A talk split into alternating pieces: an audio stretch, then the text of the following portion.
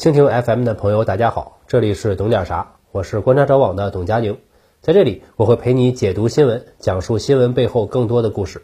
各位春节好啊！二零二三又是新的一年，总有人跟我建议啊，春节就要做春节话题。可是我多年来的观察呀，不一定春节话题就好，什么放炮啊、春运啊，这些还是新闻性比较强。我觉得还是讲自己平时说的话题比较好。二零二二年，我国的汽车出口量达到了创纪录的三百一十一点一万台，从量上来看，已经稳稳的超过了德国，排在了世界第二，距离世界第一日本还有一定差距。日本估计在三百八十万台左右。从车型来看，乘用车出口二百五十二点九万台，增长百分之五十七；商用车出口五十八点二万台，增长百分之四十五。总的加起来，比二零二一年增长了百分之五十四点四。按厂商来看，第一名上汽九十点六万，奇瑞四十五点二万台，第三特斯拉二十七点一万台，剩下的长安、东风、吉利、长城、江汽、北汽、重汽依次排下来。按出口国家来算，中汽协现在只有前十一个月的数据，前十名都在这张图里，墨西哥、沙特、智利、比利时、澳大利亚最多。蓝色的是新能源的汽车，可以看一个比例。我国厂商的出口乘用车里面，经济适用型的车型还是绝对的主体，利润率相对比较低，竞争异常激烈。而且出口这件事呢，还会面临关税、当地消费者偏好、当地政策是否建厂等等一系列问题。我就想起了1970年代到1980年代崛起的日本汽车向美国出口，又被美国限制这样一段往事。我们先来看美国，二战之后到1973年。全球的汽车产业走出了一大波行情，其中最火爆的市场之一就是美国。美国本土厂商的新车销量从每年三百五十六万台一度涨到九百六十七万台。同时，因为基础设施的大建设，更多人愿意搬到城市周边或者比较发达的农村生活。而且那个年代还没爆发石油危机，油价相当便宜，所以美国人就更偏爱大体积、高油耗的中大型车。美国的厂商对小型车也不太重视，做的就不如日本和西德的小型车精致省油。可是本来爷也不在乎啊，费劲巴拉的改进小型车，价格还低，利润还不高，还不如更专注中大型车市场。这样就等于让出了很多市场，其中受益最多的就是日本。再说日本这边，日本的汽车产业也挺争气，靠着便宜和省油，出口暴涨。对美国的出口。从一九六四年的八千五百台，一路涨到一九七三年的七十四点二万台，仅次于西德的七十八万台。本来花好月好，美国厂商追求高价值、高利润，让其他国家做我们市场的补充。日本呢也大力出口，建立自己的品牌和价值，双方都好的事儿。可是这时候石油危机来了，石油危机其实就是主要的石油出口国，主要是中东国家，不满足于自己输出廉价的能源。联合起来涨价，这下直接冲击到了美国的汽车市场，人们蜂拥去买便宜的小型车，其中日本车最受欢迎，从七十四万台直接暴涨到了一九八零年的一百八十八万台。也是这几年，美国厂商过了一段苦日子，销量低迷，只能裁员，裁员人数屡创新高，达到了产业工人最高值的百分之二十九。三大厂商。通用、福特、克莱斯勒日子都不好过，克莱斯勒已经走到了破产边缘，是从政府那里得到了十五亿美元的融资担保，才给推出了 ICU。几个方面的力量用了七八年时间，不断的游说政府，有三大车企、全美汽车工人联合会，还有国会议员、政府内部的官员。其中，全美汽车工人联合会的态度最激进，要求政府加关税。汽车关税从百分之二点九涨到百分之二十，卡车关税本来就比较高，百分之二十五维持就可以了。美国一直是大举自由贸易大旗的，如果这么做，就是赤裸裸的用行政力量干预市场了，自己把自己的大旗给拔了。特别是当时的总统是卡特，他是民主党，更拉不下这个脸，这么做肯定是不行。于是各方都选择了一个最大公约数，退一步。改为让日本自愿限制出口，就是日本呢，你自己权衡，自己考虑，出口太多了，终归对你是不好。哪儿不好呢？你自己总结。那你就慢慢跟我处，处不好你自己找原因。是要长远发展，还是要短期利益？这可不是干预哦，不是我们强来的。你自愿的就不算制裁，我不给钱就不算强奸。而且这个自愿只是暂时的，石油危机带来的创伤确实需要恢复。等美国的市场信心还有车企恢复了，自愿就可以结束了。美国一方的造势其实也持续了很久，连总统卡特也开始表态：如果日本承诺不再加大对美国的汽车出口量，那将是让人无比欣喜的事。日本一方其实心知肚明，也早有动作。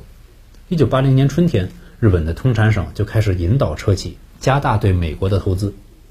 另外呢，日本也要加大对于美国汽车的进口，甚至提出要废除汽车零部件的进口关税。同时要简化手续，可是这些动作，第一力度还不够，第二呢，政府没有与美方做出一个明确的约定，这时候就需要一个强有力的助推，这个助推就是美国大选。卡特竞选失败，总统换成了共和党人里根。卡特对于汽车产业这些事儿呢，一直是相对温和，他们团队一直认为。日本小汽车在美国的成功，本来就是美国汽车在这一领域的竞争失败了。只有在大选前一阵的造势里，他才不情不愿地说出一些日本应该自愿啊云云。但是从心底来说呢，他是不支持直接的、强硬的介入这个问题的。可是里根不一样，他旗帜鲜明地攻击卡特政府。他说，限制他国对美国汽车的出口是政府应尽的责任。美国的汽车界遇到了这么大的困难，各方都在呼吁，卡特政府还这么拖拖拉拉的，不换思想就换人。选举结果刚出来，按说这时候卡特还会再任一段时间，众议院就火速通过了日美贸易相关的议案，而且是绝对多数。转过年了，一九八一年初就向新一届政府施压。里根在竞选的时候让日本自愿限制，其实就是他的主要议题。现在就任总统，自然是要推动这个事情。到这个时候，其实双方主要是美方已经做出了足够的造势和宣传，做肯定是要做了，问题就是做到什么程度。核心点其实就两个：自愿到什么数量，自愿到什么时候。双方经过几轮讨价还价，就数量上达成一致，就按照1980年日本向美国出口汽车的数量180几万台，在此基础上减一些，减到168万台。之后每年可以酌情增加几个百分点，限制几年呢？三年，到一九八四年春天结束。谈判之后，双方都发表了声明，这声明可真是有意思，我觉得可以列入自由贸易史册。日方代表说，基于维护自由贸易体系以及日美经济合作的大局，日本采取临时性措施，自愿限制对美国出口汽车。美方代表呢，首先表扬了日本，日方做出了维护自由贸易体系、缓解两国贸易摩擦的明智选择，也为美国汽车制造商重振雄风提供了宝贵机遇。然后安慰了一下，日系车在美国市场的销售虽然暂时受阻，但迟早可以恢复。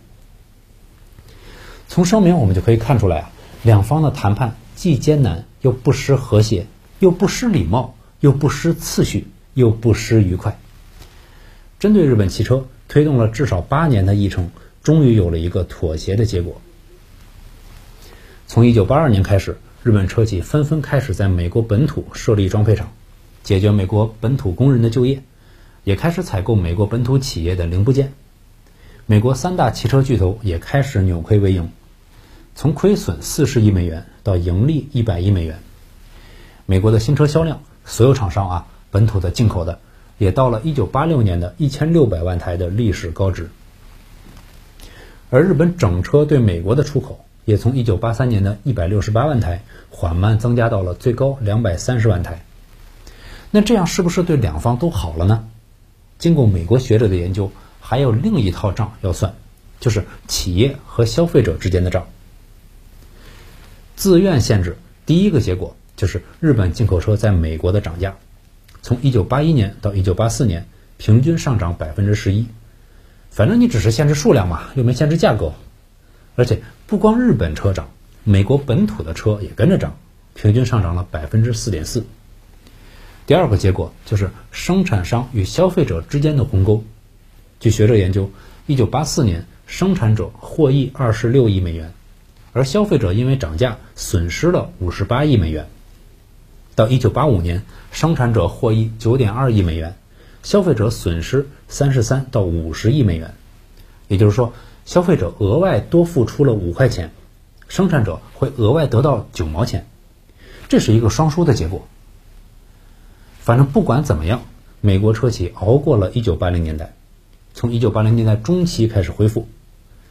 那当年的三年之约呢？一个承诺啊，实际在后续执行的时候，其实都是一样，很少有一刀切的坚决执行的，有的只是在过程中。根据现实的情况再调整，把当初的约定部分取消或者打折。到一九八二年，日本汽车进口配额应该向上调整一点了，上涨百分之十六点五。可是美国车企还没恢复，所以日本首相又宣布自愿放弃这一年上涨的数据，保持跟去年一样。一九八三年再一看形势，还是不能涨。到一九八四年春天，自愿本来都应该结束了。双方再一谈，日方说：“那我们还是自愿让步，延长自愿，但数量可以涨一涨。”这一延长可就一直持续到了一九九四年。这中间，日企在美国建厂，同时推出了利润率更高的豪华车。两方都默许了把时间向后延，一直没有就结束时间做明确的表态，一直就这样拖着。日本甚至有时明明可以把额度用完。也不愿意用，要主动降低出口。反正双方一直都在实践中调整试探，保持与摩擦界限一定的距离，直到一九九四年才正式恢复正常。日美关于汽车的摩擦其实是一个特殊时期的特殊案例，而且事情往往也都是这样，是多方根据及时的情况进行反复的争论和妥协得出来的。可是我们也能看出来。有些是特殊时间、特殊环境的产物，有些则是一以贯之、永远难变的。好了，本期就到这里，希望大家能够享受这个假期，我们下期再见。